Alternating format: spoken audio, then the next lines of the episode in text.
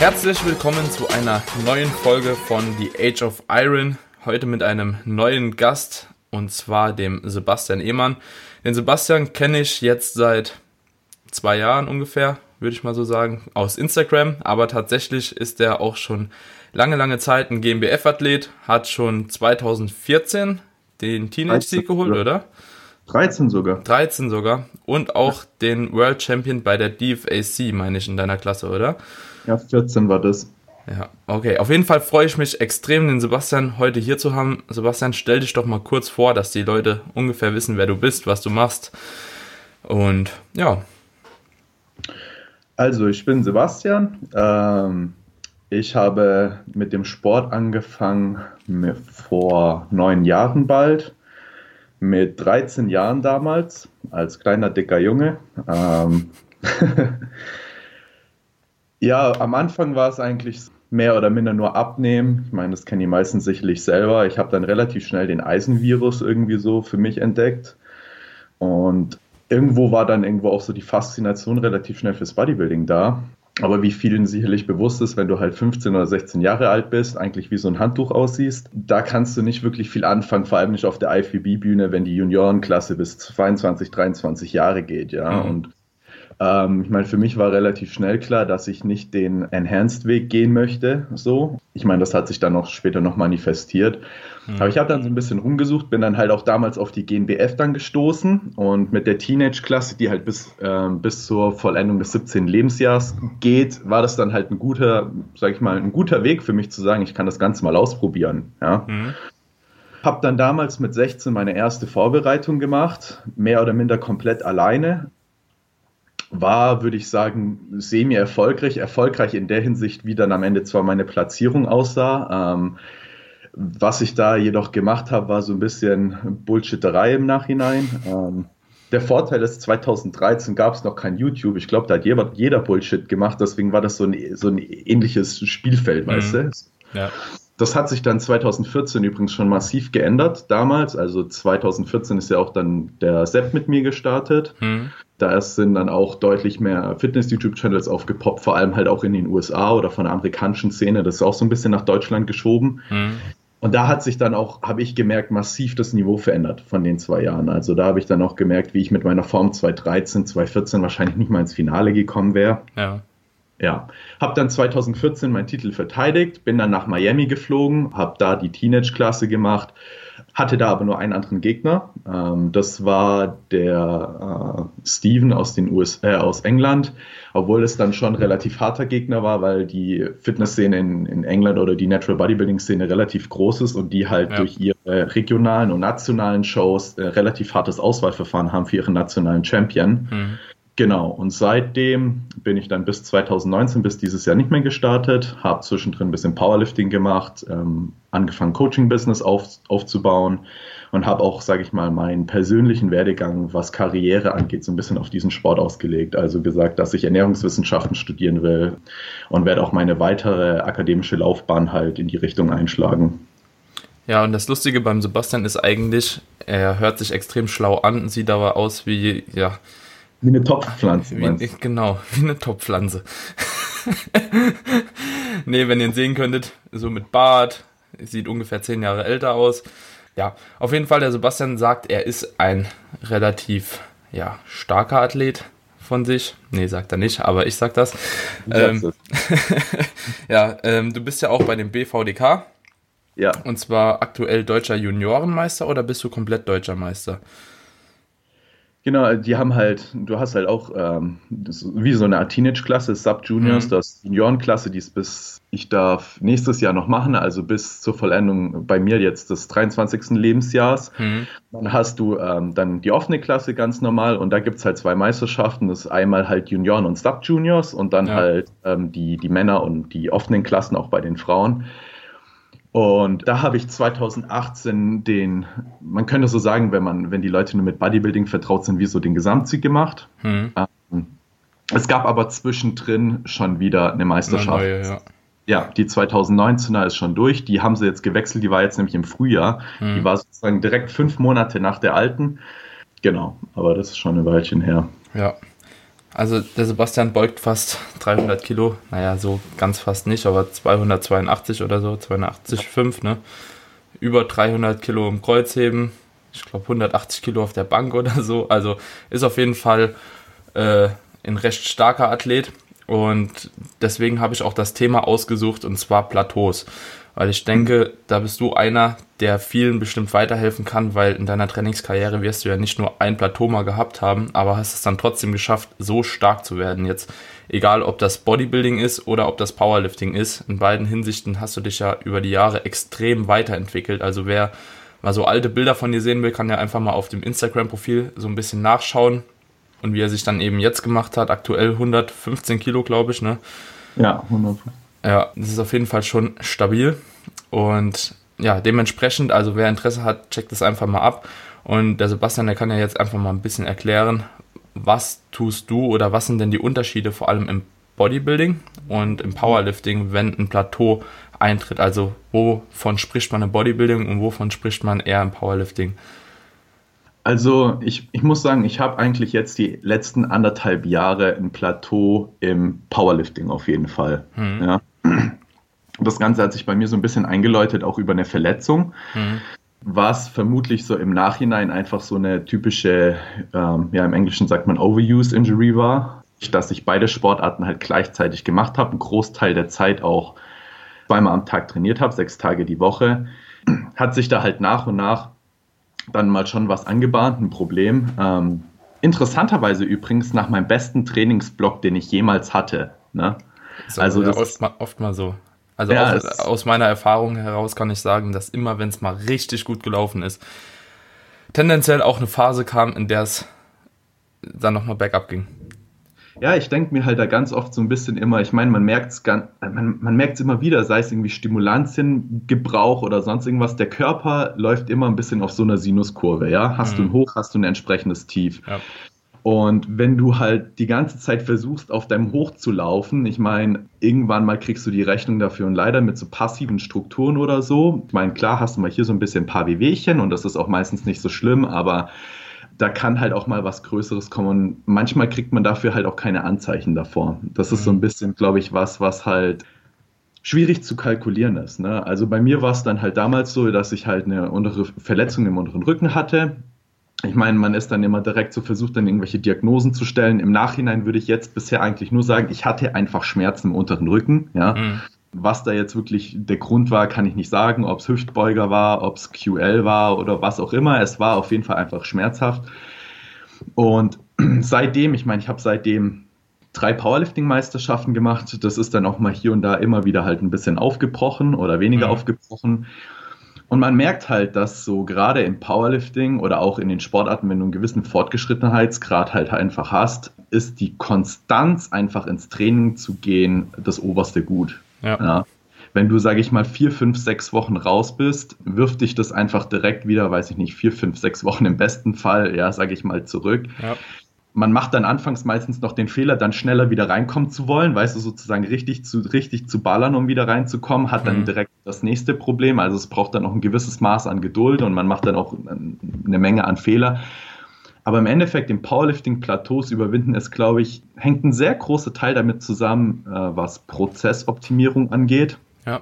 Also du überlegst dir erstmal, ähm, wie es vielleicht zu dieser Verletzung gekommen ist, inwieweit beispielsweise auch ähm, gewisse Charaktereigenschaften dazu geführt haben, weiß ich nicht, sei es Gier oder dass man nicht geduldig genug war.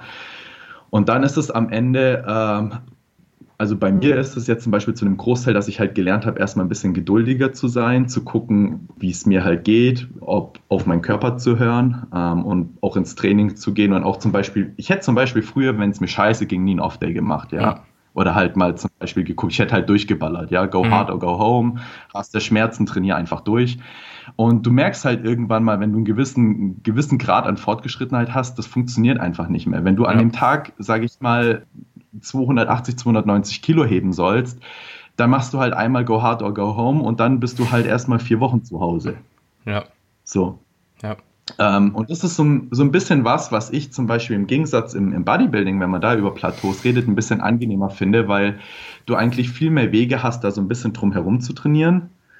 Ich meine, die Plateaus im, im Bodybuilding sind auch so ein bisschen schwerer aufgreifbar. Ich meine, das kennst du sicherlich auch, so dass du mal sagst, so keine Ahnung, du machst irgendwo Fotos oder so oder andere Leute gucken dich an oder so, aber in den allerseltensten Fällen, gerade bei deinem Fortgeschrittenheitsgrad, ist es erstmal sch schwer festzustellen, hast du überhaupt ein Plateau? Ja. Mit was machst du das fest? Ja. Primär wahrscheinlich auch mit deiner Performance, oder? Ja, extrem. Also ich denke, heutzutage macht ja sowieso jeder nur noch alles an der Hand der Performance fest. Ich habe es in der Folge mit Freddy auch schon mal angesprochen jetzt, dass ja nicht, weil man eine Woche eben keinen Progress macht, man direkt sagen kann, okay, ja, du hast wahrscheinlich ein Plateau, du musst irgendwas ändern, musst Volumen erhöhen, etc. pp. Ist wahrscheinlich nicht das Sinnigste, weil bei einem Anfänger kann man auch nicht bei einer Woche schon sagen, okay, du hast jetzt eine Woche mal ein Plateau. Ja, ich glaube, wir müssen irgendwas am Trainingsplan ändern oder so. Das wurde ja auch früher immer so ausgenutzt, okay, du kommst in einer Übung nicht mal weiter, äh, du musst die unbedingt wechseln, weil der Reiz fehlt, irgendwie der Reiz ist ausgelastet oder so ein Scheiß. Kann man mittlerweile einfach nicht mehr so sagen. Also man weiß ja, dass man einfach gewisse Übungen über einen Zeitverlauf einfach stärker werden muss und vor allem finde ich es auch relativ schwierig zu sagen, je nachdem, was für Übungen man tendenziell auch vorher schon gemacht hat, wie die Tage vorher sind, wie die Auslastung am Tag vorher war, wie der Schlaf vorher ist, ob allgemein irgendwie die Session schwieriger wird, so im Zeitverlauf, oder ob es jetzt einfach irgendwie bedingt durch den Schlaf ist. Also es sind so viele Faktoren, die einfach dich daran hindern, in einer Übung Progress machen zu können, auf dem Papier, aber dennoch trotzdem, dass du hypertrophierst währenddessen. Also es ist schwierig. Ich denke mir halt auch ganz oft so ein bisschen, ich meine, beispielsweise, wenn man Ripito gelesen hat, ja, das Mhm. Buch Starting Strength, da sieht man ja, weißt du, so, dass man erstmal anfängt oder dem, dem empfohlen wird, so, mach erstmal linear Progress, weiß ich nicht, addier was dazu und so. Und je fortgeschrittener du wirst, ich meine, wenn du so anfängst, ist dein Zeithorizont ziemlich kurzfristig. Du Mhm. denkst sehr, sehr viel von Session zu Session, weil je, jede Session irgendwo einen Unterschied macht Ja.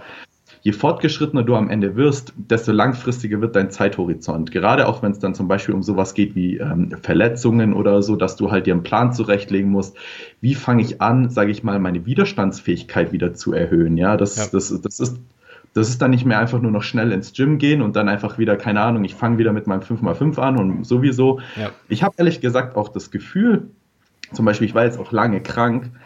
Früher, wenn ich zwei Wochen krank war, ja, Mhm. bin ich ins Gym gegangen, habe genau dasselbe wieder gemacht. Ich war zwar schwächer, hatte dann die erste Woche den Muskelkater des Todes, aber dann lief's wieder. So, Ja. ne? War dumm, ja, hätte man auch anders machen können, aber man hat sich halt gedacht, hab Bock, bin motiviert, mach direkt drei Dropsätze, Ja. drauf läuft, so nach dem Motto. Aber Jetzt es ist auch gelaufen. Es ist, ja, genau, es ist auch gelaufen. Jetzt ist es bei mir so, oder bei den meisten fortgeschrittenen Athleten so, denke ich, dass ich bin fast, also ich komme zwar nach so einer langen Zeit, wo ich nicht trainiert habe, gehe ich ins Training und ich bin schwächer, aber ich bin fast immer noch zu stark für meine Strukturen in dem Moment. Wenn ich nicht aufpasse, fange ich an zu trainieren, denke mir, ah ja, komm, äh, ich ziehe mal wieder, keine Ahnung, ein Single at RP8 oder so. Ich meine, das habe ich, das ist mir jetzt passiert. Ich hätte das auch nicht gedacht, dass es so sensibel ist. Ich ziehe ein Single at RP8, ja. Bums, wache ich am nächsten Tag auf und habe halt Rückenschmerzen oder so, Mhm. weil halt du nicht weißt, wie es deinem äh, Connective Tissue, halt dein Bindegewebe und Co. Ja. sowas damit geht, ne? Ja. Das sind, das sind deutlich unterschiedliche Ansatzpunkte am Ende und da musst du einen deutlich langfristigeren Zeithorizont haben, dass du dich da halt dann auch am Ende nicht in die Scheiße halt reitest. Ja. Also mit einem Fall, Fallbeispiel, zum Beispiel bei mir, ähm, war es ja jetzt auch so, habe ich dir ja auch schon mal erzählt, ich konnte lange Zeit nicht beugen.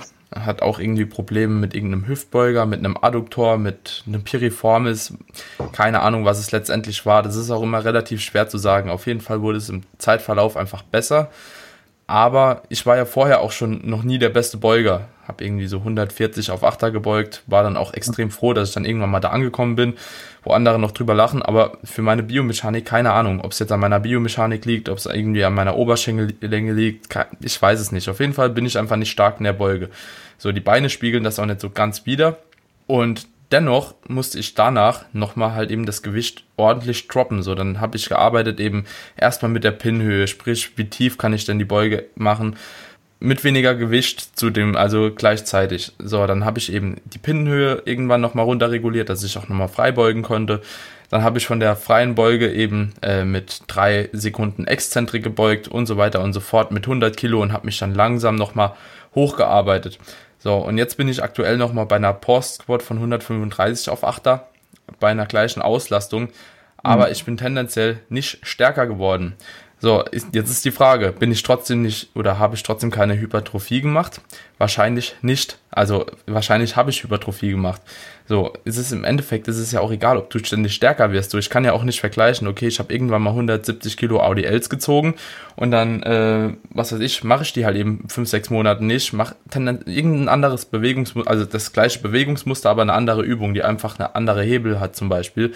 Dann komme mhm. ich nochmal zum ADL und bin vielleicht nicht stärker geworden muss es jetzt zwangsläufig heißen, wenn ich jetzt in den ersten zwei, drei, vier, fünf Einheiten noch nicht das Gewicht von früher bewegen kann, dass ich schwächer geworden bin oder dass ich abgebaut habe? Nee, muss es halt nicht. Das ist immer so ein kleiner Irrglaube, wo sich die Leute einfach immer am Gewicht orientieren, obwohl das manchmal einfach nichts zu sagen hat. So, das Gewicht beinhaltet nie die Technik nur. Also die Technik wird auch safe immer besser. Mit jedem Trainingsjahr hast du nochmal eine andere Technik. Obwohl sie selbst wenn sie nicht besser wird, aber sie wird anders. Also das ist halt immer recht schwierig, finde ich. Wie stehst denn du dazu? Ich muss sagen, das ist auch so ein bisschen was, was, ähm, ich meine, ich betreue ja beide Athleten, ja, Powerlifter mhm. und Bilder. Und das ist so ein bisschen was, was im Bodybuilding meiner Meinung nach recht angenehm ist. Ich meine, zum einen ist es frustrierend natürlich, wenn du im Bodybuilding nicht so schnell deinen Fortschritt irgendwann mal siehst, mhm. ja. Du halt irgendwo sagst so. Im Sinne vom Gewicht her, einfach von dem Gewichtsprogress bei der Übung. Ja, oder, oder optisch, weißt ja, du, so wenn okay. du irgendwann mal so, so, dass du einfach nicht mehr so schnell deinen Fortschritt wahrnimmst. Aber das Tolle im Bodybuilding ist irgendwo, ich meine, es ist eine relativ einfach, also wenn man es jetzt wirklich simpel runterbricht, ähm, es ist eine relativ einfache Gleichung aus konstant hartem Arbeiten. So. Mhm. Ich meine, ähm, ich meine, der Valentin postet auch immer ab und zu was dazu, ne? Mhm. Aber du siehst am Ende eigentlich die besten Bodybuilder, egal ob, weiß ich nicht, zweimal die Woche Frequenz, einmal die Woche Frequenz, ähm, weiß ich nicht, extrem High RPE und etwas weniger Volumen oder sonst irgendwas. Mhm. Die besten Bodybuilder sind immer tendenziell die, die für ihre Verhältnisse so hart wie möglich arbeiten, über eine lange Zeitspanne relativ konstant. Ja. Und das halt, sage ich mal, so sinnvoll, dass die Leute dabei nicht zerbrechen. Ja. So. Und damit geht auch ein gewisser Kraftprogress einher. Mhm. Aber das ist irgendwo so ein bisschen die schöne, simple, sag ich mal, simple Tatsache im Bodybuilding, was das Ganze irgendwo, was das Ganze irgendwo auch, sag ich mal, zum einen frustrierend macht, finde ich, ähm, weil es dann auch manchmal vielleicht ein bisschen unspannend ist, aber zum anderen mhm. auch irgendwo toll macht, weil du auch weißt, hey, selbst wenn ich jetzt keine Ahnung heute mal 10 Kilo weniger beuge oder so, solange ich eine gute Einheit absolviert habe, schickt es. Ja. Und wenn du jetzt ins, ins Powerlifting zurückgehst, ich meine, am Ende zählen die Zahlen auf der Plattform. Natürlich hast du ab und zu mal einen überlagernden Effekt von, weiß ich nicht, irgendwelche Ermüdungsfaktoren oder irgendwelche anderen Faktoren, psychische Geschichten, die irgendwo dann deine Kraftlevel beeinflussen. Mhm. Aber wenn du da langfristig wirklich Probleme hast, deine Zahlen voranzutreiben, dann hast du ein Problem, weißt du? Ja. Und das, ob das dann am Ende, keine Ahnung, an mangelndem Muskelwachstum ähm, liegt oder beispielsweise an Technikproblemen oder an vielleicht auch einfach deinem Drive im Training, weil du mit ganz viel Zeug zu, ähm, zu leben hast, gerade außerhalb vom, vom mhm. Training. Das macht meiner Meinung nach für mich als Coach die Sache fast ein bisschen spannender wie das Bodybuilding weil du in gewisser Weise viel feinfühliger programmen musst, oftmals. Ja. Ähm, und wenn Sachen nicht funktionieren, auch mal irgendwo mehr Sachen ausprobieren musst. Wie du selber sagst, so im Bodybuilding, wenn du, sag ich mal, gute Einheiten am Ende schiebst ähm, und du selbst mal zwei, drei, vier Wochen kein Strength Progress machst, äh, musst du dir dafür nicht direkt irgendwie in den Arsch beißen oder so. Mhm. Ja, ich finde, ist extrem lustig zu beobachten, dass es vor allem gerade so im fortgeschrittenen äh, Alter oder beziehungsweise in fortgeschrittenen Trainingsjahren eben so deutlich wird. Also ich kann mich nicht daran erinnern, dass ich früher, äh, auf jeden Fall seitdem ich angefangen habe, relativ schlau mal zu Programmen, auch vielleicht mit dem Split ein bisschen gespielt habe, mit dem Volumen mal ein bisschen gespielt habe und das immer so ein bisschen mehr für mich rausgefunden habe, dass es mit voranschreitendem Trainingserfahrung oder Voranschreiten der Trainingserfahrung immer schwieriger für mich wird, Progress überhaupt zu machen. Mhm. Weil ich bin so penibel auch geworden, was teilweise manche Übungsausführungen angeht. Und nicht, dass ich jetzt irgendwie voll der Technik-Nazi wäre oder so, aber trotzdem es muss für mich halt eben passen. Und wenn es nicht passt und ich über den Zeitverlauf einfach stärker geworden bin und die Übung mir so aber nicht gefällt, weil ich zum Beispiel irgendwie spüre, okay, ich habe nicht die Quad-Aktivierung bei einer Kniebeuge, wie ich sie eigentlich gerne haben möchte. Also ich hebel irgendwie zu viel mit meinem Oberkörper und bringe deswegen das Gewicht halt eben äh, nach oben. So, dann habe ich gesagt, okay, dann droppe ich halt auch nochmal runter. Und mittlerweile ist es mir auch mit, ist schon wirklich fast egal, wie stark ich Progress in der Übung mache, wenn ich dafür was optimiert habe, was mich wahrscheinlich noch weiter voranbringt. So, weil im Endeffekt steht ja die Technik im Bodybuilding immer vor dem Gewicht auch. So, es, es bringt mir ja nichts, eine Übung zu programmen, beispielsweise Squats, ja, für ein Quad, und du machst da komplette Low-Bar-Kniebeuge draus im Zeitverlauf und hebelst eigentlich fast nur noch mit der hinteren Kette. So, dann muss man sich halt auch fragen, okay, wäre es nicht vielleicht sinnvoller, nochmal ein bisschen abzuladen und dafür halt eben nochmal die Technik so ein bisschen zu optimieren, um eben mehr effektives Volumen halt auch auf den Quad zu bringen. So, wenn man jetzt sagt, okay, die Kniebeuge ist für mich so eine ja, Overlap-Übung quasi für Glute, für äh, Quad, für alles Mögliche halt, dann kann man sagen, ja gut, dann ist es vielleicht nicht so wichtig, weil ich mache halt eben noch 20 Sätze Beinstrecker hinterher oder so, keine Ahnung. Ähm, das ist halt auch für mich immer so ein kleiner Punkt, warum ich mittlerweile sage, okay, es ist nicht nur das Gewicht, was eben wichtig ist, sondern eben auch, ja, wie du dich im Training fühlst und was du halt eben auch für Fortschritte optisch wahrnimmst. Weil mir kommt es nämlich auch so vor, seitdem ich nicht mehr so viel Progress mache, habe ich trotzdem in dem Trainingsstadium, in dem ich bin, optische Fortschritte. Und das ist mir so viel wichtiger, weil ich sehe, was passiert und ich kann es nicht lesen. Ich sehe es. Es ist schwierig. Nur mal damit eingegriffen, jetzt beispielsweise, also ich, ähm, ich war vor kurzem ja in den Staaten und habe mir mhm. die Universitäten angeguckt, wo ich ja ähm, dann oder wo ich eventuell studieren möchte. Und ich habe unter anderem auch ein relativ großes Idol von mir getroffen und vermutlich mein zukünftiger Supervisor, ähm, Cody Horn. Der hat jetzt vor kurzem an der Auburn University sein PhD gemacht und der hat einiges an Arbeit gemacht in dem Thema myofibrilläre oder sakroplasmatische Hypertrophie. Und äh, es gab ganz lange so in dem ganzen. Kannst, dem kannst du für die Zuhörer vielleicht kurz mal erklären, für die, die es. Okay, alles klar. Ja, mach ich noch. Ähm, ja. Also im Endeffekt, es gab im Bodybuilding oder auch wenn man früher die Flex gelesen hat, gab es immer wieder so diesen Ansatzpunkt, ähm, du hast einmal myofibrilläre und äh, sakroplasmatische Hypertrophie. My myofibrilläre ist faktisch, wenn du deine Muskelzelle hast, hast du Myofibrillen drinne, die im Endeffekt für diese für das, was du wirklich als kontraktiles Element bezeichnest oder das, was wirklich die Kraft generiert, ähm, sage ich mal, verantwortlich sind. Ja? ja. Und dann hast du ja innerhalb der Muskelzelle noch viele andere Dinge, beispielsweise wie ähm, Enzyme oder beispielsweise deine Mitochondrien oder äh, sakroplasmatisches Retikulum, wo das Kalzium rauskommt. All die Dinge, die nicht direkt an der Kraft beteiligt sind, aber die vielleicht dafür auch gebraucht werden, weil du Energie bereitstellen musst oder sonst irgendwas. Hm. Und da gab es dann ganz lange diesen, diesen Gedanken beispielsweise, der so vorgeherrscht hat, wenn ich schwerer trainiere und mehr auf Kraft trainiere, dann wird eher, werden eher die Myofibrillen dicker und ähm, dadurch wächst dann der Muskel eher durch myofibrilläre Hypertrophie. Mhm. Und wenn ich beispielsweise eher High-Rep trainiere, wo ich ja auch viel metabolische Anforderungen habe, ich brauche ja. viel Energie und so weiter, habe ich eher sakroplasmatische Hypertrophie. Und dann gab es einen Zeitpunkt, wo das relativ stark angezweifelt wurde, dass das praktisch relevant ist. Hm. Ja, ich da sind auch viele mittlerweile so drin verblieben, dass man so am Ende so sagt, so ja, der, so nach dem Motto, man kann das eh nicht wirklich genau steuern, so, ja. ja. Dass du unterschiedliche Adaptionen hast, ob du halt äh, im, im Muskelausdauerbereich trainierst oder mit fünf Wiederholungen, das ist klar, aber inwieweit das jetzt, ähm, sage ich mal, da drin sich unterscheidet, wirklich auch in der Mengenanpassung, weiß man nicht. Ja. Es gab aber relativ starke Belege, dass du auf jeden Fall beides unabhängig voneinander hast. Die Frage ist nur, wie praxisrelevant ist das beispielsweise für dich als Bodybuilder? Ja. Und der Cody Horn war jetzt einer der ersten, der jetzt gezeigt hat, dass es im Endeffekt schon einen Unterschied machen kann und dass da die interindividuellen Unterschiede zwischen den einzelnen Menschen relativ groß sein können. Ja. So, wenn, du, wenn man jetzt darüber nachdenkt, dass auch manche Leute das Gefühl haben, weiß ich nicht, High Volume, Low Volume funktioniert besser oder ähm, weniger Mehrtrainingsstress ähm, im Sinne von äh, mehr metabolischer Arbeit oder ja. wie auch immer, ja, ähm, da muss man solche Sachen mal mit einkalkulieren, weil selbst wenn du jetzt vielleicht am Ende kein Strength Progress machst, für dich als Bodybuilder ist am Ende nur wichtig, wie schaust du aus auf der Bühne. Ja. Ja.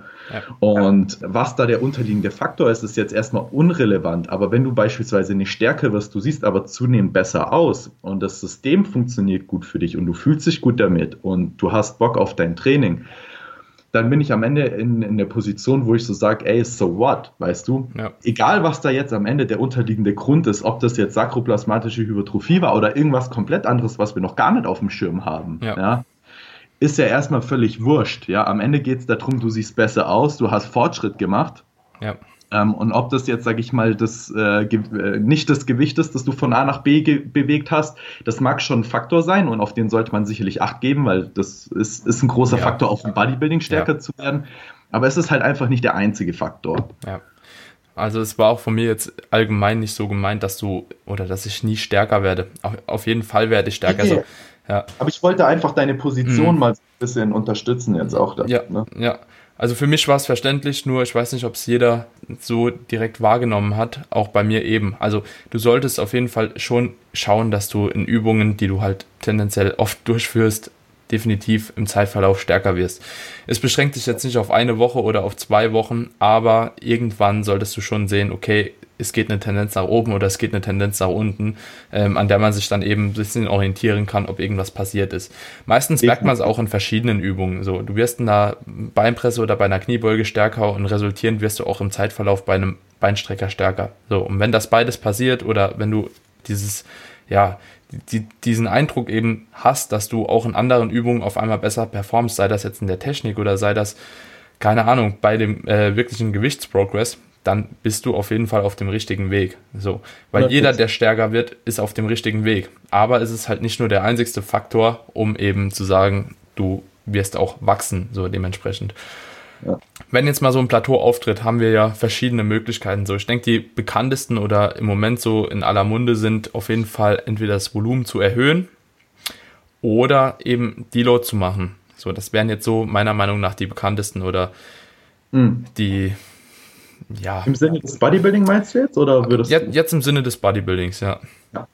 So, wie, wie stehst du dazu? Was wäre so deine Möglichkeit im Bodybuilding? Und gerne kannst du mir auch sagen, wie es im Powerlifting wäre. Da kenne ich mich nicht ganz so gut aus. Also generell, egal ob Bodybuilding oder Powerlifting, wenn der Athlet zum Beispiel auch auf mich zukommt, ich meine, ich mache ja zum einen erstmal eine objektive Analyse ohnehin von den Trainingsblöcken, hat der Athlet Fortschritt gemacht, Ja. ja, beispielsweise die reinen Performance-Zahlen. Ja.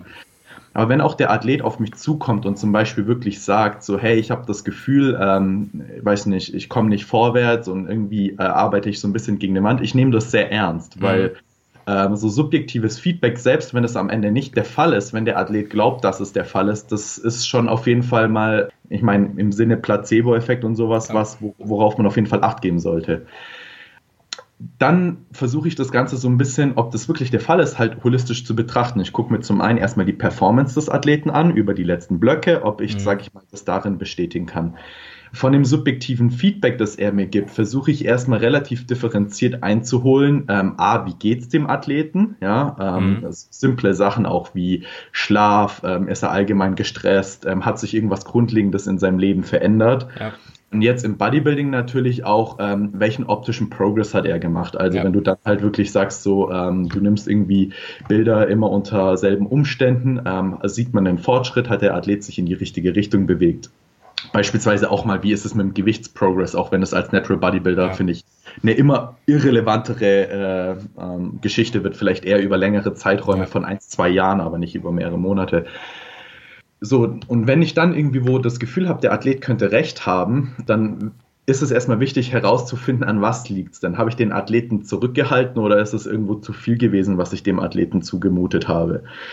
Es ist auch, sage ich mal, sehr unterschiedlich, was da am Ende der äh, limitierende Punkt ist. Zum Beispiel, wenn ich dann irgendwo Athleten habe und ich kriege das Gefühl, es war zu viel, bei dem einen meldet sich, keine Ahnung, die passiven Strukturen, die irgendwo Probleme machen, Ja. wo ich sage, okay, das ist, das ist was. Ich habe Leute, die zwar super Fortschritt tendenziell machen, Mhm. aber wo beispielsweise die ähm, aufgrund des Trainingsstresses immer in der letzten, im, in der letzten Woche vom Trainingsblock oder so beispielsweise krank werden. Mhm. Ja? Also irgendwie das Immunsystem den Stress einfach nicht handeln kann. Ja. Und dann bringt mir der beste Fortschritt nichts, wenn die Leute danach zwei oder drei Wochen komplett raus sind. Ja. Ähm, das heißt, am Ende ist es für mich dann erstmal abzuschätzen, muss ich dem Athleten mehr oder weniger geben oder vielleicht ist der Trainingsstress der richtige und er braucht eine andere Komposition vom Trainingsstress. Ja. Also, dass er mir irgendwie sagt, ey, jedes Mal, wenn ich High-Rap Beinpresse mache, habe ich das Gefühl, ich bin erstmal fünf Tage danach ciao leben und Mhm. kann gar nichts mehr. Ja. Oder er sagt mir, hey, jedes Mal, wenn ich Low-Rap mache, dann kriege ich, egal bei welcher Beinübung, kriege ich Knieschmerzen und auch Mhm. wegen den Knieschmerzen ist mein zweiter Beintag immer komplett im Arsch, ja. Ja. Und dann fängt am Ende wirklich so ein bisschen halt auch irgendwo so ein bisschen Trial and Error an und beispielsweise muss man dann auch mal ein bisschen Mut haben, auch oder auch Kreativität, Mut zur Kreativität auch so ein bisschen herum zu experimentieren. Ja. Aber ja, ich meine, wenn du natürlich ganz klare Faktoren hast, wie der Athlet hat zu viel Trainingsstress, ja, dann ist Ja. das erste klar, du nimmst den Athlet erstmal in Deload, reduzierst den Trainingsstress, passt es vielleicht auch auf die Lebensumstände an, wenn er sagt, hey, ähm, weiß ich nicht, ich habe einen neuen Job, ich schlafe weniger, wie auch immer, ähm, dass du da dann auf ihn eingehst. Ähm, und wenn es in die andere Richtung geht, dann halt in die andere Richtung entsprechend.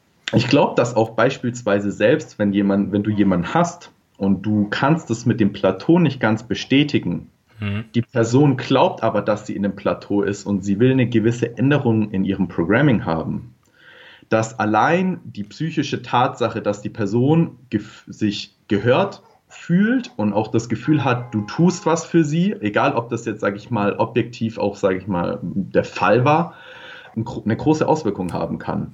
Weil die Person definitiv. geht mit mehr Drive ins Ja. Training, die Person denkt sich, hey, ich äh, habe Ja. eine, einen Trainingstag weniger, ich habe mehr Regeneration, jetzt kann ich wieder voll all in gehen. Ja.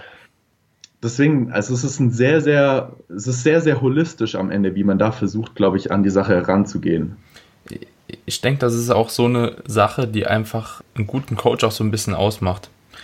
Immer Mhm. die, den Mensch auch wirklich als Mensch zu betrachten und nicht nur als äh, ja, funktionierendes Etwas, um ihn dann wirklich letztendlich an ein Ziel zu bringen, wo er auch hin möchte oder wo er sich auch gut dabei fühlt. Zum Beispiel, ich glaube auch nicht, dass es einen großen Unterschied macht. Sagen wir, du hast für jemand für die Brust irgendwie 15 Sätze geprogrammt, ja, und er macht einfach keinen Fortschritt. Und du denkst aber, okay, es läuft aber mit 15 Sätzen, so er sieht's nur nicht, ja. Er macht sich eben Gedanken, macht sich Gedanken, wird immer unglücklicher, es läuft einfach nicht, er kommt nicht weiter und dann gehst du hin und sagst, okay, wir machen jetzt mal 17 Sätze für die Brust. Wahrscheinlich wird es keinen großen Unterschied machen, auch so systemische Ermüdung etc.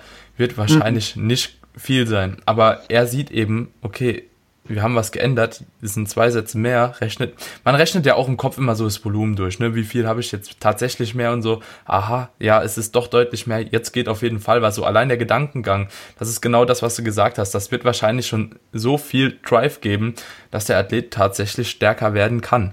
Also, es obwohl die zwei Sätze vielleicht gar nicht relevant sind. Also mal ehrlich, wie viel sind zwei Sätze? Wenn man, was weiß ich, wenn du zwei Sätze Butterfly mehr machst, so, ist nichts so gefühlt. Ja. Ne? Da hast du mit einem schweren Bankdrück-Warm-up hast du genauso viel äh, Ermüdung erzeugt tatsächlich, so weißt du. Ja, dementsprechend glaube ich schon, dass das auf jeden Fall ein wichtiger Punkt ist, den viele aber gar nicht so sehen. Ich, ich denke mir da auch immer oft, ein, ein Begriff, der ist mir sehr, sehr im Kopf hängen geblieben, das ist athletenzentrisches Arbeiten. Ich bin als Coach nicht da, dem Athleten irgendwas aufzuzwingen, sondern ich bin da, da sage ich mal, um für den Athleten zu arbeiten und auf seine Bedürfnisse einzugehen. Und Mhm. ähm, Grundvoraussetzung Nummer eins ist dafür erstmal zuhören.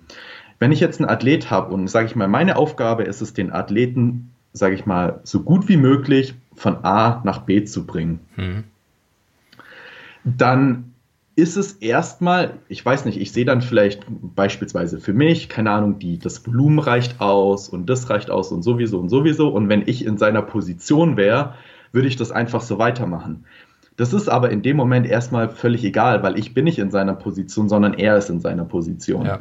Und wenn ich das Gefühl habe am Ende, dass ich den Athleten besser von A nach B bringe, wenn ich ihn, keine Ahnung, psychologisch mit einem gewissen Mittel unterstütze oder beispielsweise, wenn ich zuhöre und merke, hey, vielleicht kitzel ich noch ein bisschen mehr aus dem heraus oder er hat mehr Spaß an dem Prozess, wenn ich ihn beispielsweise in die und die Position bringe oder so und so psychologisch frame, dann mache ich das erstmal so, weil für mich ist es am Ende, ich muss, ich will den Athleten, sage ich mal, die besten Ergebnisse bringen und ich möchte, dass er so viel Spaß an dem Prozess wie möglich hat und dass er so, so gern wie möglich das Ganze macht, ja. Ja. Und das ist dann völlig wurscht, was ich darüber denke oder wie ich persönlich das bei mir machen würde oder ob ich gewisse Dinge in diesem Fall bei mir als Athlet selber anders sehe. Hm. Oh, Das ist zum Beispiel auch, auch was, muss ich ganz ehrlich sagen, wo wenn du ähm, unterschiedliche Charaktereigenschaften bei Menschen coacht, einen riesen Unterschied machen kann. Weil wenn ich ähm, jemanden habe, der tendenziell, wenn ich ihn vielleicht antreibe mit, weißt du, so, ah, du bist ein Lappen, streng dich mal an oder so, weißt du, so Mhm. diese typische amerikanische Football-Coach-Mentalität, so, ja, es einfach Menschen gibt, da passiert nur eine Sache, das macht die runter und nichts mehr, Mhm. weißt du? Ja. So, und wenn ich jemanden habe und ich merke, dass der Athlet besser vorankommt, wenn ich ihn in sein Ding bestätige und selbst wenn der Athlet mal einen Fehler macht, ich ihm zeige, okay, das und das konntest du daraus lernen und ich ihn dann bestätige, weiterzumachen, die Athleten dann teilweise besser oder motivierter sind, daran zu arbeiten, wie wenn ich ihn deswegen runtergemacht hätte Ja. dann ist es für mich so der Punkt am Ende zu sagen, dann mache ich doch das als Coach. Selbst wenn ich am Ende davon überzeugt bin, weiß ich nicht, eine Hardcore-Mentalität zu haben und zu sagen, ja, jetzt mach einfach oder sonst irgendwas, dann habe ich als Coach versagt, wenn ich, sage ich mal, ihm das aufzwinge und er am Ende weniger Fortschritt macht. Ja. Und das ist was, was ich leider ähm, ab und zu auch manchmal bei manchen Coaches vermisse. Da kannst du noch so viel Know-how haben oder denken, dass du irgendwelches Detailwissen hast. Wenn dieses Wissen nicht stimmt, dann leidet der Fortschritt des Athleten ungleich mehr. Ja. Also, oder man geht einfach hin und sagt, okay, du musst 8,273 Stunden Schlaf haben.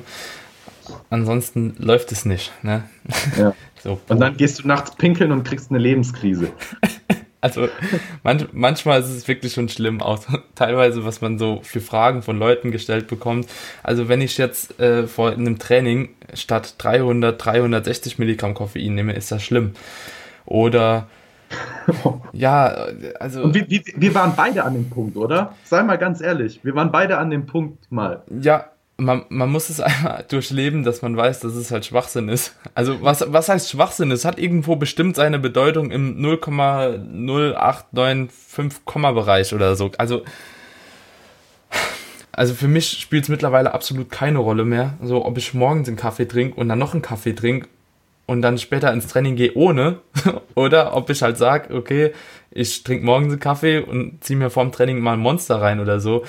Also wen interessiert das in 50 Jahren noch, ob du darauf geachtet hast? Also im Endeffekt musst du für dich quasi als Zuhörer jetzt die, die, die, die Lösung finden, die für dich am besten passt, die für dich am besten ins Leben implementierbar ist. Und wenn du nicht jeden Tag irgendwie darauf achten kannst, zum Beispiel, dass du fünfmal am Tag isst mit genau 0,3578 Gramm Protein pro Mahlzeit, pro Kilogramm Körpergewicht, dann ist das eben so. Also dann passt dir zum Beispiel auch eine Mahlzeitenfrequenz an, die dir eben passt. Also, und beim Koffein, da hört sowieso meiner Meinung nach so ein bisschen auf, ne? Es wird schon fast Missbrauch getrieben mit Koffein. Es wird nicht mehr für den Effekt, glaube ich, genutzt, für den es eigentlich bringt. Das ist nur noch Kopfsache teilweise, ne? Ja, ich habe da auch, also gerade wenn wir vielleicht nochmal auf dieses Thema Plateau so ein bisschen zurückdenken, Mhm. Wenn du fortge also gerade am Anfangsstadium, weißt du, so, bei mir war das damals so, du siehst die Fortschritte und du denkst Mhm. dir so, was kann ich machen, dass das Ganze noch schneller geht, weißt Ja. du? So. Mhm. Und nach zehn Jahren im Training merkst du irgendwann mal so, A, ist das Ganze deutlich langsamer. Ja. Ähm, äh, zum Beispiel, du hast dann mal ein Plateau oder beispielsweise eine Verletzung. Und dann bist du in einer Situation, wo wirklich auch das erste Mal bei solchen Menschen die Gefahr eines Athleten-Burnout besteht. Mhm. Ja, also man denkt immer so, wie Athleten-Burnout, so ich liebe das Ganze so sehr, ich liebe Bodybuilding, ich will das für den Rest meines Lebens machen. Das ist relativ einfach gesagt, wenn du gerade im, im Gym bist und wieder PR für PR hittest. Ja. Wenn du aber im Gym bist, eine Schulterverletzung hast, einen untere Rücken, der kaputt ist und du wirklich, sage ich mal, 30 Prozent deiner Übungen nicht machen kannst ähm, und vielleicht auch sonst noch Stress gerade im Job hast und deine Ernährung so ein bisschen drunter leidet, dann kommen meistens die Zeitpunkte, wo die meisten Ja. Leute kurz davor sind, alles hinzuschmeißen. Mhm. Und, Und und, ich kenne nicht nur einen Athlet, bei dem es schon so war. Ja, Ja. und das, das, das ist genau der Punkt, wo ich mir dann denke, wenn man dann so detailversessen ist und beispielsweise sein, vielleicht auch seine Identität ein bisschen daran knüpft und sagt so, hey, das Ganze läuft nur dann oder ich bin nur dann ein guter Athlet, wenn ich das so mache, Mhm. Und so ein bisschen dieses Schwarz-Weiß-Denken an, so, sag ich mal, daran legt, dann wird es nämlich sau gefährlich, weil wenn du dann deine eigenen Erwartungen nicht mehr hinterherkommst, ja, Ja. dann ist es so auch so ein alles oder nichts Ding, ja, so dann, ah, scheiß drauf, ja, ich, ich habe keinen Bock mehr auf die Scheiße, so, ich bin im Arsch, ähm, dann, dann trainiere ich halt gar nicht. Wenn ich nicht heben kann, dann, dann mache ich nichts mehr, ja, so nach dem Motto. Was mir auch aufgefallen ist, ist da halt, dass die Prep zum Beispiel bei Bodybuilding halt auch eine sehr große Rolle spielt. Ne? Also ich sag mal so, in der Prep bin ich auch extremer, was das anbelangt. Also in der Prep versuche ich auch alles so möglichst genau zu machen, dass ich einfach für mich sagen kann, ich habe das beste Ergebnis erzielt.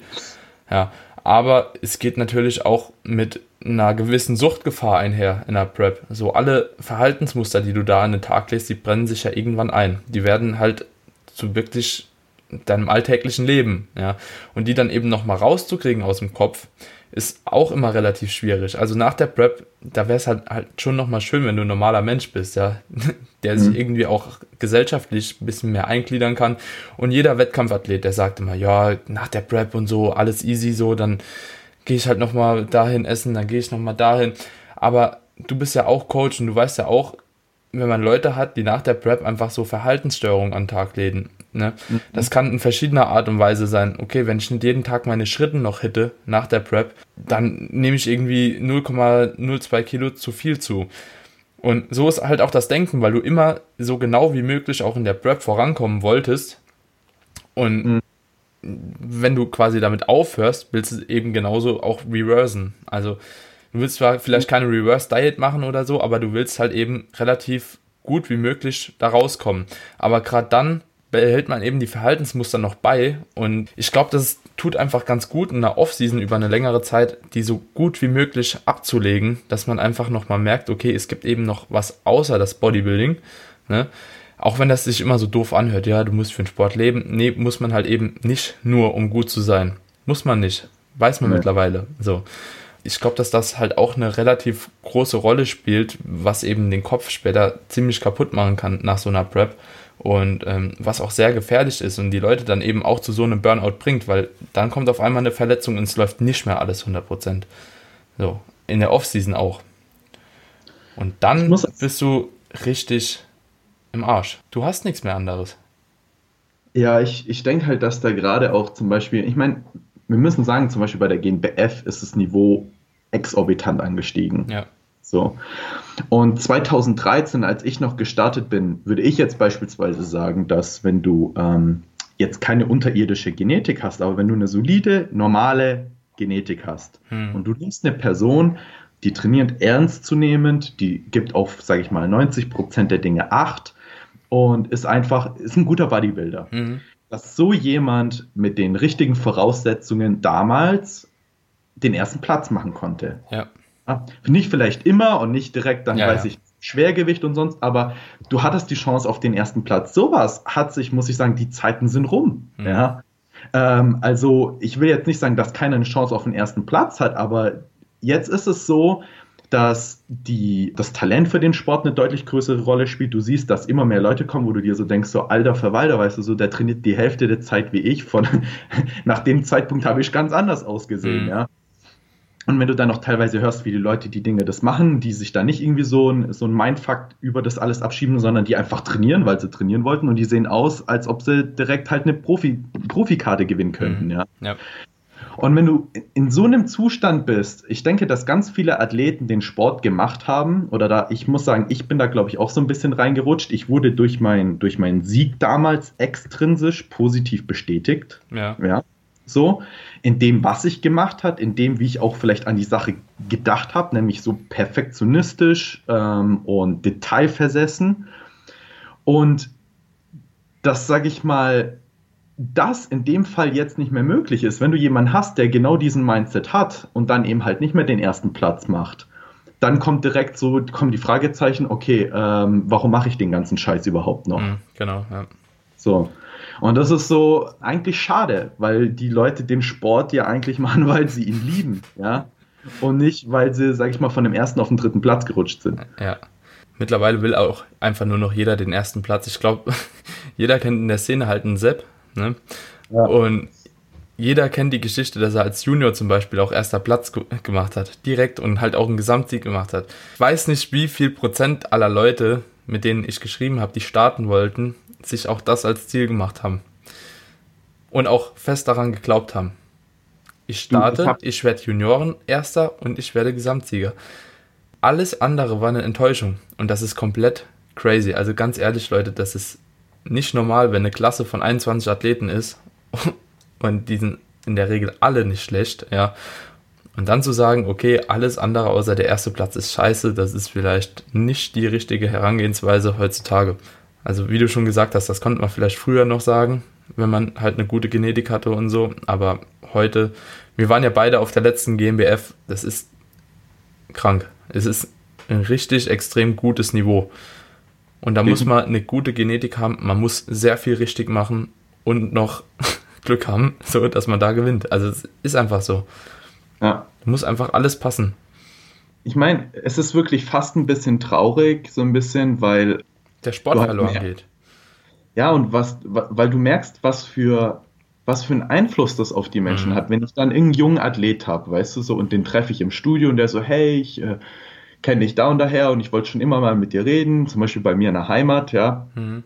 Und dann einer sagt, ja, ich habe vor, da dann jetzt noch drei Jahre aufzubauen und dann will ich das letzte Jahr als Junior kommen und ich will alles rasieren Ja. und alles platt machen. Und du merkst am Ende, dass sich der Mensch faktisch fast selber tyrannisiert, Ja, nur wegen dieser Sache. Ich habe kein einziges Mal gehört, boah, ich habe schon immer geträumt, selber mal so und so auszusehen, sondern nee, da kommt so, ich will der Underground-Dog sein, der kommt, der alles rasiert, alles platt macht so. Und ich hoffe dann am Ende, weil ich, ich war selber mal so und ich hatte, sage ich mal, in gewisser Weise vielleicht auch das Glück, äh, die, nötige, die nötigen Mitmenschen um mich und die nötige Selbstreflexion, das Ganze zu verarbeiten, dass aber so jemand das Ganze mal dann am Ende auch, sage ich mal, für sich be begutachtet und dann sagt, so was denn das jetzt wert? hm. So, ich habe keine Ahnung, den dritten Platz gemacht, Ja. ich habe die letzten drei Jahre geopfert, ich habe das so gemacht. War es mir das so, wie ich das gemacht habe, wert? Wenn du, wenn du, wenn die Frage mit Ja beantwortet wurde, dann go for it, mach weiter, ja. Mhm. Aber ich habe leider ganz oft das Gefühl, dass jetzt, und ich glaube, in den nächsten Jahren wird es auch passieren, dass Leute so, so, ey, ich muss Bühne machen, ich liebe Fitnesssport, deswegen muss ich mal auf die Bühne. So, das Mhm. ist irgendwie so Ja. mittlerweile gekoppelt. ja, Dann einige Leute nicht die Erfahrung machen, die sie sich vorgestellt haben. Vielleicht keine schlechte, ja. Mhm. Also so nach dem Motto, nicht irgendwie den letzten Ja. Platz Ja, ja. belegen, aber so, so nicht die Vorstellung machen, die sie sich vorgestellt haben. Und dann ist die Sache für die gelaufen. Und die haben eher einen mentalen Schaden davon gezogen, als irgendwie ähm, eine positive Bestätigung in ihre Fähigkeiten. ja. Und, und es ist ja tatsächlich so, also der Sport, was er eigentlich einem gibt, ist schon extrem geil. So, du kommst bei der GmbF hin, so du, du lernst äh, Leute kennen, weißt du, die genauso sind wie du, die genau das gleiche durchgemacht haben wie du. Wenn man da im Athletenbereich ist, so Gefühl, du gehst da durch, jeder kennt dich, jeder, du kennst jeden. so nach einer Zeit, weißt du, so klar sind immer mal wieder neue Gesichter, so die starten das zweite Mal und du kennst sie halt. So und es ist einfach so ein extrem geiles Miteinander. Also ich finde, mich hat's auch schon extrem weitergebracht am Ende. Also, Ja. weißt du, so, ich habe dich kennengelernt, ich habe ganz APM kennengelernt, ich habe Patrick kennengelernt, so alle möglichen Leute, mit denen ich auch jetzt noch extrem gut in Kontakt bin. Auf jeden Fall bringt es einen persönlich halt auch weiter, weil du eben dich austauschen kannst. Du, du kannst mit den Leuten reden, das sind Leute, die machen das gleiche wie du, die sind wie du. Ähm, du fühlst dich teilweise vielleicht auch im Umfeld alleine, beziehungsweise bist der Einzige, der so ambitioniert trainiert, je nachdem, wo du herkommst, was du machst halt. Und es kann dir extrem viel geben, ja. Und da sich dann nur immer zu beschränken auf die Platzierung ist, finde ich auch extrem falsches Herangehen an die Sache so. Mhm. Ich habe Leute kennengelernt auf der GmbF, die sind nie mehr gestartet oder wollen auch nie mehr starten. Aber warum? So, weil sie sich irgendwie was anderes vorgestellt haben. Und ja, es nimmt, es nimmt einen negativen Lauf, finde ich so ein bisschen. Die Qual nach einer Platzierung. Ja, ich, ich meine, wenn du dann auch zum Beispiel, ich kenne den, ich kenne den Patrick jetzt persönlich jetzt nicht besonders gut, ja. Aber der Patrick ist auch definitiv jemand, wo ich jetzt nicht sagen würde, der, der macht das Ganze jetzt äh, irgendwie ähm, total balanciert. Der Patrick ist schon jemand, der geht auch sehr, sehr all in für den Sport. Hm. Ja. Aber der Patrick geht all in, weil er es selber will. Ja, du? Ja. Und der macht, der macht Saison für Saison, natürlich mit dem Hintergrund, ich meine, keiner macht einen Ja, Wettkampf, klar. einen kompetitiven Wettkampfsport, um am Ende letzter zu werden, ja. Der will eine gute Platzierung haben. Aber der Patrick geht all in, weil er den Prozess und alles, was damit einhergeht, liebt. Ja. Ja. Und ähm, ich glaube, es ist schwer, so jemanden, der das erste Mal startet, sowas einzubläuen und zu sagen, ja, dann, dann macht die Competition nur äh, für Ja. intrinsische Motivationsgründe. Mhm. Aber ich habe manchmal schon das Gefühl, dass da so ein bisschen, bisschen der, ja, nicht der Ausgleich, aber vielleicht die, die nötige Balance doch fehlt zwischen diesen Motivationsgründen, weil das kann, und ich habe auch schon Leute äh, erlebt, das kann jemand auch psychologisch ganz schön kaputt machen. Mhm. Ja. Ja. Ähm, und das ist dann wiederum äh, eigentlich traurig zu sehen, weil wenn du selber sagst, was der Sport uns mitgegeben hat, vielleicht auch, äh, was wir an Tran Transfer lernen, auch für unser alltägliches Ja. Leben, solche Sache, Sachen geraten dann komplett in Vergessenheit, wenn jemand dann am eigentlichen Wettkampftag seine Erwartungen nicht erfüllen konnte und irgendwie ähm, total abgefuckt ist. Ja. ja, auch ein guter Punkt. Und du bist halt am Ende nach einer 30-wöchigen Prep in einer, in einer psychologisch schlechten Position, sowas in der Regel gut zu verarbeiten. Ja, So, das kannst du vielleicht im Nachhinein noch, aber es gibt auch Leute, die, die können es nicht. Die machen da eine schlechte Erfahrung und denen geht's scheiße damit und dann ist die Sache gelaufen. Mhm. ist ein, ist ein schwieriges Thema. Und das ist, finde ich, auch eine Sache, die Powerlifting halt extrem oder am Powerlifting extrem cool ist. Das Hm. hast du, finde ich, nicht im Powerlifting oder nicht in den Ausmaßen. Definitiv, Also- ja. Ich war noch nie persönlich auf einem Powerlifting-Wettkampf, hab's aber auf jeden Fall mal vor, weil alle Leute halt auch sagen, das ist irgendwie was ganz anderes. Und die Leute sind auch mit viel mehr Spaß irgendwie dabei. Und auch so eine Vorbereitung, die ist hart, die ist extrem hart, aber die ist, glaube ich, psychisch nicht so belastend, oder? Definitiv nicht, ne. Und, und, und da habe ich mich auch, also ich, viele haben sich bestimmt schon mal gefragt, oh, soll ich nicht einfach mal ins Powerlifting gehen, so, ne? Also ich, weil ich habe auch Spaß am Training. Also es ist jetzt nicht so, ich weiß nicht, wie viele Leute wirklich noch Spaß am Training haben mit dem ganzen Optimieren und dies und das, ne? Ich denke, das geht auch mittlerweile so ein bisschen verloren. Ja, ich glaube, wenn ich das Ganze eher so kraftorientiert machen würde, und da ist es eben wichtig, auch Progress zu machen. Und das ist auch wieder der Punkt. Ja, beim Bodybuilding-Training habe ich manchmal eben keinen Progress, den ich wirklich sehen kann. Ja, über ein paar Wochen oder so. Aber beim Powerlifting-spezifischen Training wird das wahrscheinlich, gerade wenn ich jetzt umsteigen würde, wäre der Progress nochmal da. So, deswegen habe ich auch schon gedacht, oh komm, gehst mal irgendwie ins Powerlifting, probierst dich da mal so ein bisschen. Aber es ist auch nicht das, was man liebt, also was ich auf jeden Fall liebe. Ich glaube, das wäre aber eine gute Alternative für viele Leute, die sagen würden, okay, äh, sie haben da keinen so Bock mehr auf die psychische Belastung beim Bühnensport, dass sie vielleicht einfach so mal ins Powerlifting schnuppern sollten. Du, ich kann es eigentlich jedem nur mal raten. Ich sag nicht so, wechsel den Sport. Aber beispielsweise, wenn du eh in, in gewisser Weise so ein bisschen binärer Athlet bist, machst, keine Ahnung, Kniebeugen, Kreuzheben und Bankdrücken so ein bisschen einfach auch in dein Bodybuilding-Training, weil es dir Spaß macht. Mhm. Ich habe damals meinen ersten Wettkampf gemacht und ich habe das sehr, sehr genossen, den Powerlifting-Wettkampf zu machen, weil mein Herz und alles, was ich gemacht habe, weißt du, das war im Bodybuilding. Mhm. Ja, diese Verklemmtheit, diese Versessenheit, dieses ein bisschen Verrückte, das war im Bodybuilding. Und dann habe ich einen Powerlifting-Wettkampf gemacht, wo ich relativ entspannt reingehen konnte, weil ich gesagt habe, hey, das ist im Endeffekt nicht das, wo ich so meinen kompetitiven Zwang ausleben muss, will. Ja. Und ich hatte dadurch so eine positive Erfahrung. Zum einen, weil die, wie die Menschen da waren, wie die auf mich zugegangen sind, aber auch einfach, sage ich mal, die Wettkampferfahrung per se, die Vorbereitungserfahrung, weil das alles nicht so gezwungen war, dass im Nachhinein ich das eigentlich sogar so ein bisschen, vermutlich jetzt nicht in meiner letzten Wettkampfdiät gemacht habe, aber ähm, ich mir das als Vorbild genommen habe für meine zukünftigen Bodybuilding-Wettkampfdiäten. Ja, Mhm. weil ich einfach merke, das hat mir eigentlich mehr am Ende gegeben, wie wenn ich so extrem verklemmt an die ganzen Dinge rangehe. Ähm, ich mich 30 Wochen äh, irgendwie tyrannisiere und geißel ähm, für, äh, weiß ich nicht, ob es am Ende wirklich einen nennenswerten Unterschied hat, wenn du irgendwelche Lebensfaktoren hast, die dir ohnehin die Grätsche da reinmachen. Ja? Ja. Also deine Prep so. Ja. Und das ist sowas, was ich echt durch den Sport lernen konnte, weil in gewisser Weise bin ich da dann halt reingerutscht, habe einfach gedacht, ey, jetzt mach einfach mal dein Meet, scheiß drauf, so in Anführungsstrichen, was dabei rumkommt. Ich meine, so bin ich als Mensch nicht, aber Mhm. man, man kann sich ja Zahlen vornehmen und sagen, hey, das wäre cool für mich, das, das würde mich Aber für mich, für, für mich, Eben, ja, für, für dich und einfach Ja. mal reingehen und du bist halt mental nicht so involviert. Weißt du, wenn du mal auf der Bodybuilding-Bühne standest und sagtest, hey, ich will das nächste Mal, keine Ahnung, das und das machen, aber dann halt mal sagst, hey, jetzt in der Offseason, lass mich einfach mal einen Powerlifting-Wettkampf machen. Mhm. Das kann einem so viele Dinge beibringen, die auch, sage ich mal, glaube ich, fürs Bodybuilding hilfreich sein können, dass ich das eigentlich nur, nur mal ans Herz legen kann. Ja. Also ich glaube, wenn ich nicht so verletzungsanfällig wäre, irgendwie für alle möglichen Sachen, so, dann wäre ich auch schon lang mal drin gewesen oder hätte mal reingeschnuppert, beziehungsweise auch teilweise einfach ein besseres Equipment. Also muss ich auch ganz ehrlich sagen, so, das ist halt auch aktuell noch relativ schwierig. Aber an sich finde ich es halt auch wirklich cool, weil das ist genau wie du sagst, du gehst eben auf ein Meet und ähm, ja, denkst einfach, du hast so ein paar Werte für dich im Kopf, die du ja auch vorher schon festgelegt hast, weißt du, das ist ja auch schon, du kannst dir Werte festlegen und mehr als die Werte festlegen oder den dritten Versuch bei einem Lift zu schaffen, kannst du eben auch nicht, ne? Und wenn dann jemand kommt und der hat halt eben 50 Kilo mehr auf der Stange, du, du hast alles in deiner Macht Stehende getan und du brauchst nicht irgendwie noch eine Meinung von jemand anderem. Ja, wenn der Lift oben ist und gewertet ist, dann ist es gut.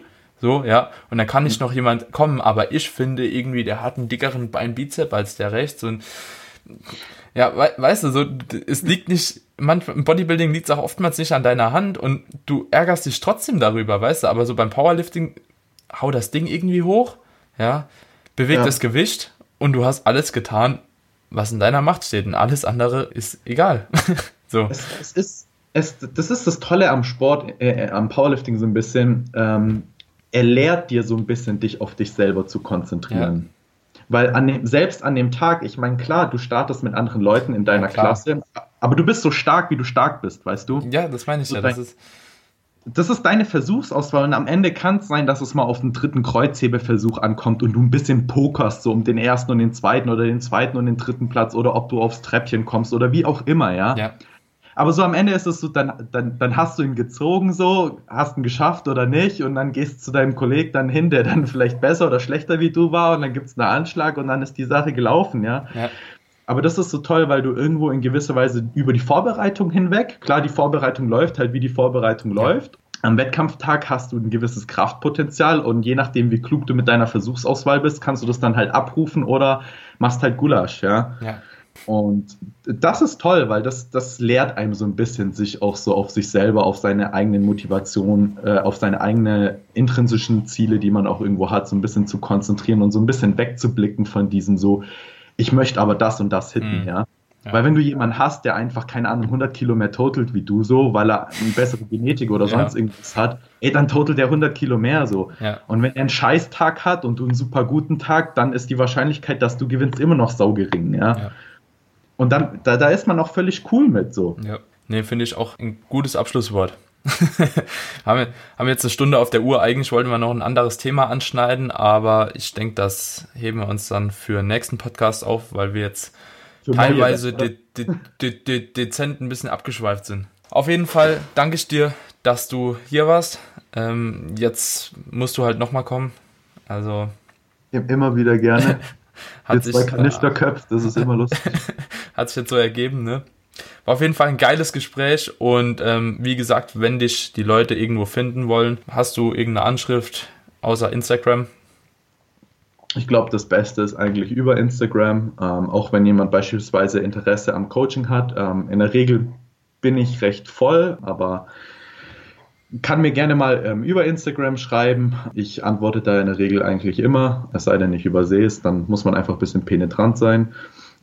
Ja. Aber sonst ähm, ist das vermutlich der beste Weg. Ähm, wer dann wirklich mit dem Coaching bei mir äh, persönlich in Kontakt kommen will, ähm, dem schreibe ich dann einfach meine E-Mail dort. Ja.